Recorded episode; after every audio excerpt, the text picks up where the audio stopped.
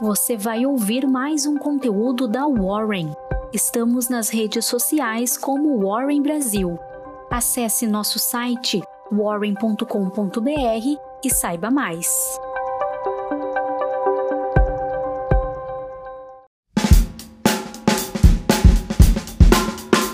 Eu sou Gustavo Pazos, trabalho no time de análise da Warren e vim te entregar sua Warren Call de hoje. No exterior, os mercados emergentes mostravam cautela depois que o presidente da China, Xi Jinping, descartou expectativas de qualquer mudança na política de Covid-0, enquanto investidores aguardavam clareza sobre o plano fiscal do Reino Unido. O novo ministro britânico das Finanças, Jeremy Hunt, anunciou na segunda-feira mudanças fiscais que, segundo ele, levantarão 32 bilhões de libras, ou seja, mais ou menos 36,16 bilhões de dólares por ano, em receita extra, em medida para acalmar os mercados de títulos. No cenário corporativo internacional, no Oriente, as ações japonesas caíram na segunda-feira conforme os investidores se preparam para mais sinais de recessão global, embora as ações de turismo tenham tido bom desempenho após a reabertura da fronteira da semana passada, quando o Japão restabeleceu as viagens sem visto para dezenas de países, pondo fim a alguns dos controles fronteiriços mais rigorosos do mundo para conter a propagação de Covid-19. Na China e Hong Kong, as ações apresentaram alta, mesmo com o presidente Xi Jinping reafirmando a política de Covid-0 e restrições ao setor imobiliário.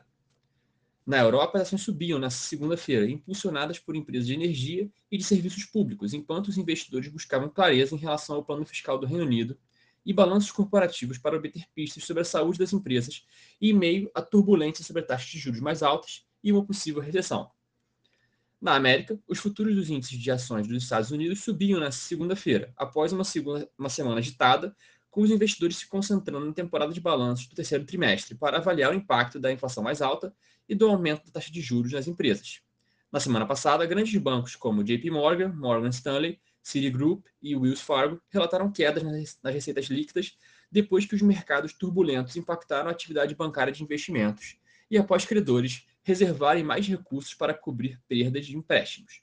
Na agenda de hoje, ainda está previsto os resultados do Bank of America e do BNY Mellon.